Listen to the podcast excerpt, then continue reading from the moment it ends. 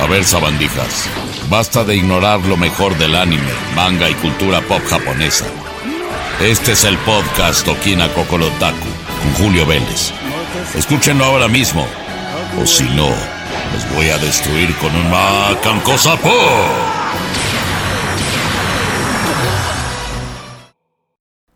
Mis queridos amigos, es un gusto saludarles nuevamente en este su programa número 54 de Okina Kokorotaku en la temporada 4, ya cuatro años con este podcast tan emocionante, lleno de noticias, análisis y opiniones con respecto al anime, el manga, los videojuegos japoneses y por supuesto la cultura pop y todo lo que compete al hermoso Japón que tantas, tantas alegrías nos ha dado. Y bueno, ya en una era post pandemia, pues analizar diferentes de estos conceptos nos permitirán recuperar nuestro entretenimiento principal. Relacionado con lo nipón, lo japonés.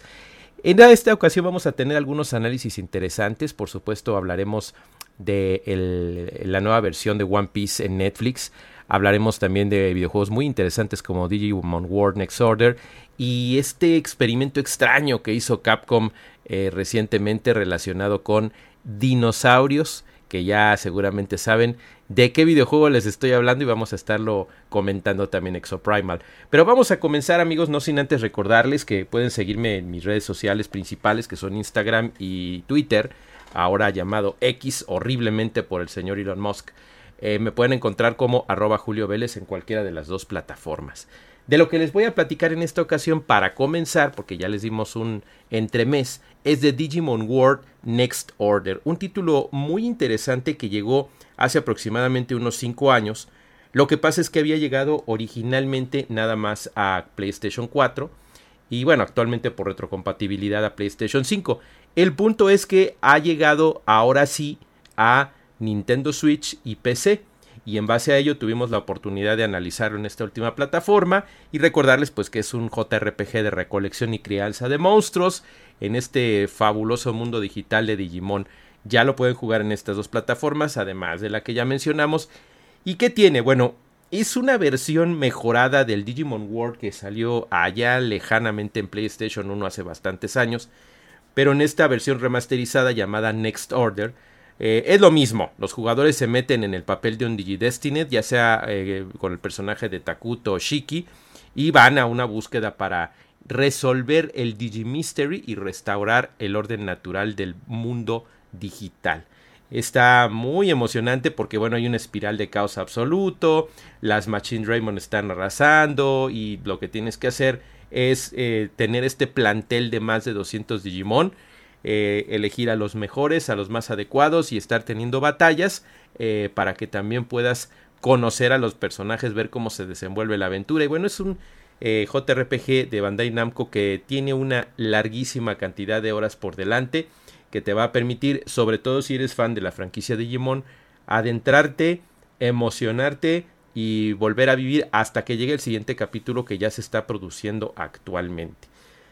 ¿Qué nos entrega Digimon World Next Order a nivel visual? Bueno, como es un remaster, lo que estamos hablando pues es de una mejora visual eh, modesta, no, no plena, pero que sí estamos hablando de visuales en alta definición, de una tasa estable de 30 cuadros por segundo, eh, lo que estás haciendo la animación, y un retrasado, re-trazado con Z de personajes, que permite que el moldeado se vea muy bien, el moldeado de personajes 3D. No hay bugs absolutamente en ningún lado, como los que pudieras haber recordado en la versión de PlayStation en hace décadas ya. Y el asunto es que la música sigue siendo una auténtica maravilla, no hubo necesidad de remasterizarla. Una de los mejores scores de la saga, sin lugar a dudas. Es increíble, está muy bien hecha, las mezclas son fabulosas y la vas a poder gozar mucho porque como dura muchas horas, pues vas a poder divertirte bastante bien. Tiene una cosa muy interesante que es lo de, lo de crear dos eh, seres eh, simultáneamente y aunque tiene sus pros también en algún momento eh, no fue así muy bien aceptado por los fans. En resumen, señores, Digimon World Next Order es un remaster muy muy bueno que además para los que lo jugamos en inglés hace años ahora sí está totalmente subtitulado al español Hay una gran variedad de Digimon, estamos hablando más de 200. el árbol de progresión es bastante complejo, pero es muy, muy llamativo y la curva de aprendizaje es bastante amable. Así es que le vas a entender bien, te vas a divertir mucho y es un título muy bueno. Ah, la dificultad, es importante hablar de esto porque incluso en la modalidad normal te vas a encontrar algo bastante complicado. En contraste con la historia, que aunque está divertida, no es a lo que Digimon nos tiene acostumbrados actualmente. Sí está un poquito simple, pero tienes que tener mucho cuidado también con la crianza de los dos Digimon para que no vayan a ser discordes y esto te podría exigir mucho tiempo. No te digo más porque sería eh, un spoiler importante, pero es un título que te va a mantener entretenido una buena cantidad de tiempo hasta que llegue el siguiente episodio de Digimon World. No lo olviden, Digimon World Next Order ya está disponible previamente y desde antes para PlayStation 4, PlayStation 5 y en plataformas nuevas para Nintendo Switch y PC utilizando Steam. No se lo pierdan, se los recomendamos mucho, pero ¿qué les parece si vamos a la siguiente parte de este Okina Kokorotaku número 54?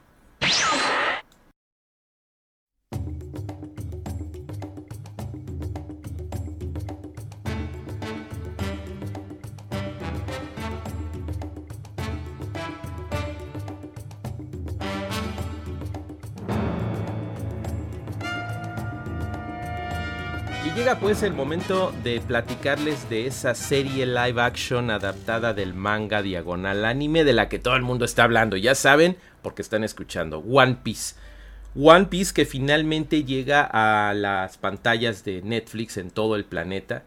Y que definitivamente no solo es por el morbo, bueno, quizás sí por a muchos, incluyendo un servidor, el morbo de, ay, ¿cómo va a estar esto? Va a ser un desastre al igual que lo fue en la adaptación de, Cowboy Bebop, sobre todo porque son los mismos, mismos estudios de producción.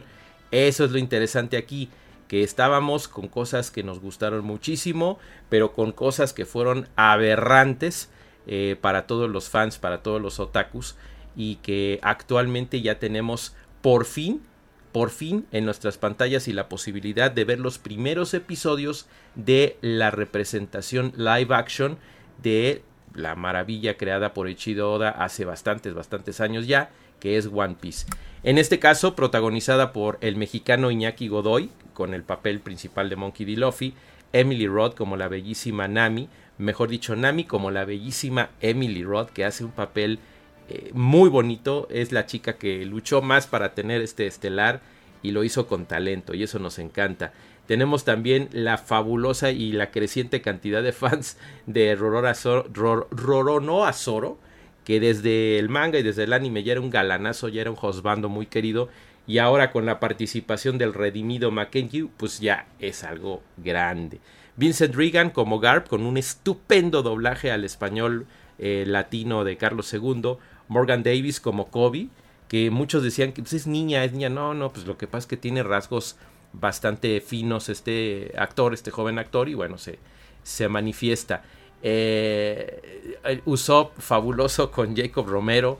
Eh, tenemos también a, bueno, varios actores que está. A Taz Skylar, que es importantísimo porque también hace su voz en español y es una cosa impresionante en el papel de Sanji, que son los personajes principales. Peter Gadiot, que es, creo yo, la representación menos plena o menos parecida de un personaje que es el papel de Shanks y Kaya que para nada se parece al personaje con la eh, actriz Celeste Lutz. Pero en general amigos podemos decirles que estos primeros ocho episodios no en balde están rompiendo récord en más de 60 países en primer lugar y que definitivamente ha sido tan cuidada la producción que nos olvidamos por completo de los anteriores tropiezos de live actions de anime y manga de Netflix como lo fueron precisamente Dead Note y Cowboy Bebop. Ese terror de que se convirtiera en algo como este Dragon Ball Evolution, pero para la pantalla chica, definitivamente no se tienen que preocupar. Es una serie muy bien cuidada, tiene aspectos importantísimos. Recuerden, hay giros y cosas importantes que son diferentes a lo que leímos en el manga y en lo que estamos viendo en el anime. Así es que son variaciones que no se desesperen, no se enojen, son bienvenidas, son justificadas. Hay la muerte de un personaje secundario que francamente está mejor de lo que se vio originalmente. La música de Sonia Belsova y de Yola Osteleni es increíblemente bien elaborada. Eh, perdemos lamentablemente los openings y endings que tanto hemos amado en la serie, pero hay por ahí unos cameos de sonido que les van a llamar bastante la atención. El doblaje, tenemos que hablar del doblaje porque es una auténtica maravilla el trabajo que hicieron aquí con el doblaje de One Piece, que afortunadamente le otorgan el trabajo a la extraordinaria actriz y directora Mireya Mendoza, que regresa aquí con esta increíble eh, participación y que nos complace mucho porque realmente el casting fue muy bueno. Eh, a mí me emociona muchísimo la forma en la que escogieron actores. Fíjense, Iñaki Godoy y, este otro actor que hace a Sanji, que es Taz Skylar, lo hicieron muy bien. Eh, Taz Skylar cuesta un poquito de trabajo por su ascendencia española árabe, ahí que tiene medio extraño. También en inglés se oye muy rara su voz, pero se logra el trabajo y lo hace muy bien. Iñaki Godoy es una estrella fulgurante que definitivamente nos ha emocionado muchísimo, junto con la hermosa Emily Roth que hace un trabajo muy entrañable y que veremos evolucionar al personaje porque muchos dicen que está muy plana, muy seria, pero bueno, se ve que no conocen a Nami al principio. Está muy bien logrado. Carlos II como Garp es una cosa extraordinaria. Eh, Daniel Lacey haciendo la voz de Helme Poe también es extraordinario. De por sí el actor Ian Scott es fabuloso, parece calcado del manga. El trabajo de Daniel del Roble como Dracula Mihawk es también increíble. Y en general, amigos, el doblaje es una cosa extraordinaria. Muy bien hecha, muy elaborada, con mucho corazón y que quita un poquito. perdón, la tos. Quita un poquito el estigma que hubo en algún momento dado en One Piece y sus primeros doblajes. Amigos, se las recomendamos muchísimo. Ya pueden ver los primeros 8 episodios. Se dice que van a ser 95, por lo menos ese es el trato inicial que está viendo con la producción. Eh, yo estoy seguro que van a ser muchos más, pero también me encantaría que fuera rápido, porque estos muchachos van a crecer muy rápido y sería una pena que alcanzáramos eh, la, enorme cantidad, los cientos de capítulos eh, en manga y los mil y tantos que lleva en anime eh, sería muy difícil alcanzar todo. Por eso es que estos atajos que se están tomando narrativamente valen mucho la pena, están bien logrados y de repente habrá un spoiler para quien va nada más en el arco de Alabasta o algo así con respecto a Gar. Pero bueno, no es nada eh, de qué rasgarse las vestiduras. Se las recomiendo muchísimo. Lo único que le critico a Netflix Latinoamérica es que no está presente el doblaje japonés, lo cual es una aberración porque podrías verlo con el elenco japonés original.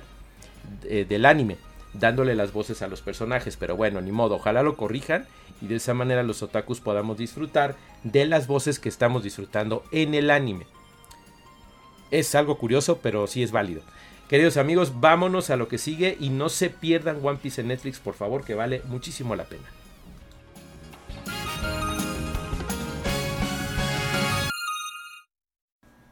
Para cerrar con nuestro programa 54 de Okina Kokorotaku, tenemos una reseña de un juego, eh, digamos, peculiar, en el sentido de que estamos hablando de una compañía que no teme seguir experimentando. Ya lo habían hecho recientemente con Street Fighter VI, con un hub que a mí no me termina de convencer, pero a millones de jugadores sí. Eh, y con otros proyectos que anteriormente eh, han sido prueba y error pero mayormente son éxitos rotundos y estamos hablando de Capcom y estamos hablando de Exoprimal, un título donde regresamos al tema de los dinosaurios y lamentablemente no estamos hablando de Dino Crisis, estamos hablando de un videojuego en el cual tienes que luchar contra hordas de dinosaurios al estilo World War Z pero con velociraptors y tú traes una exoarmadura. Es una fórmula un poco peculiar, el juego ya está disponible desde el pasado mes de eh, julio, agosto, mejor dicho, eh, para las plataformas PlayStation 4, PlayStation 5, Xbox One, Series X y S y por supuesto PC. El título no es desarrollado en sí, en sí por el core de Capcom, sino por el equipo de CE Europe, Unlimited. Eh, lo vuelvo a repetir, CE Europe Limited.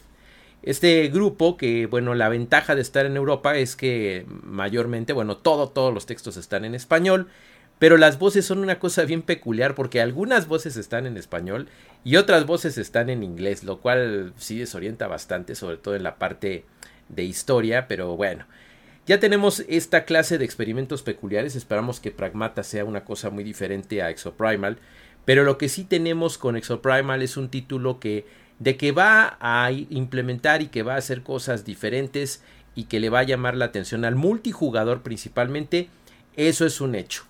Eh, Capcom eh, no tiene temor de meter cosas diferentes, lo ha hecho con estos eh, remakes, remasters con sabor a remake absoluto como Resident Evil, especialmente el 4, que ha sido para mí uno de sus más enormes aciertos.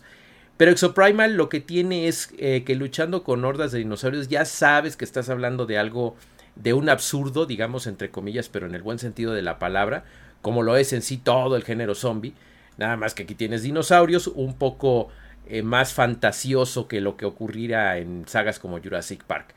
El gameplay tiene eh, un sistema de control de habilidades, progresión muy muy orientado al juego en línea. De hecho, los servidores son muy estables, funciona bastante bien en este sentido y puedes estar cambiando entre primera y tercera persona. Ahora bien, eh, lo que ya ocurre en la marcha, pues es una serie de altibajos que sí nos dejan muy sacados de onda. Sobre todo porque eh, tienes eh, un sistema de juego que a veces te permite que las oleadas sean muy dinámicas, muy divertidas, pero que se hace demasiado se hace repetitivo demasiado pronto. Y eso hace que tengas que estar utilizando otros recursos para estar jugando con amigos y que realmente no te garantiza que tengas mucho tiempo. Y, o sea, que te diviertas mucho tiempo con el juego. Estamos hablando de un título de 60 dólares, por lo tanto, y en un costo completo debería ser algo que te dé muchísimas horas de diversión, como nos ha tenido acostumbrados Capcom con muchos otros juegos. Eh, las situaciones son caóticas, son espectaculares, se ven muy bien a nivel visual en ese sentido. Eh, los dinosaurios, el regreso, aunque no sea un Dino Crisis, está genial, aunque ahora la gente está exigiendo más un Dino Crisis. Pero eh, el juego tarda mucho en arrancar, tarda mucho en que tú te profundices, que tú te sientas bien y el sistema eh, de progresión no funciona tan bien en el juego premium. Se puede jugar con Xbox Game Pass de forma gratuita, pero para el premium tienes que hacer una inversión importante y la escasez de modos hace que sea repetitivo pronto. Visualmente no es una, no es la octava maravilla del mundo, algo que yo sí esperaba que fuera un poquito más grande, siendo el onceavo juego utilizando el RE Engine, que es el motor visual de, Capcom, que lo ha utilizado con juegos maravillosos como Resident Evil 7, eh, Resident Evil 4, el remake, Monster Hunter Rise, el, espectacular Street Fighter 6. Eh, el rendimiento de repente como que no funciona muy bien, sobre todo en distancias cortas, algunos eh, problemitas con las cámaras, etc. Pero en general Exoprimal, si te gustan los dinosaurios, si te gustan las exoarmaduras y un montón de acción a lo loco y sobre todo jugar con amigos, pues te invitamos a que no te pierdas de este título de Capcom. Yo esperaría un poco más de tiempo, eso sí, a ver si le meten mejoras. Eh, eso sí hace Capcom constantemente, aprovechando las bondades del juego, del, de las eh, updates online. Me esperaría a lo mejor un poquito más. De hecho, ahorita ya está más estable. Quizás un par de meses eh, checándole, viendo, jugándolo con el Xbox Game Pass si lo tienes y si tienes tu consola, pues te ayudará a tomar una decisión de compra muy grata. Los ah, dejamos amigos con esta recomendación de Exoprimal y finalmente queremos decirles que pueden seguirme en redes sociales arroba Julio Vélez, eh, tanto en Instagram como en Twitter. nos estamos escuchando en nuestro siguiente programa. Acuérdense que tengo dos podcasts. El que sigue es Jefe Final en unos días más lo estarán escuchando junto con todos los podcasts de Spoiler Time y pueden seguirnos a través de la plataforma eh, que Boss Sprout, que es la que nos hace llegar a ustedes en 18 plataformas diferentes, incluyendo Apple, Google, eh, Spotify, etcétera, etcétera. Queridos amigos, recuerden, digan no a la piratería, cuídense mucho y hasta la próxima.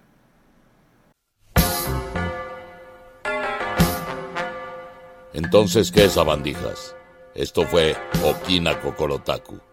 Ahora están enterados sobre lo mejor y lo más nuevo del anime y el manga.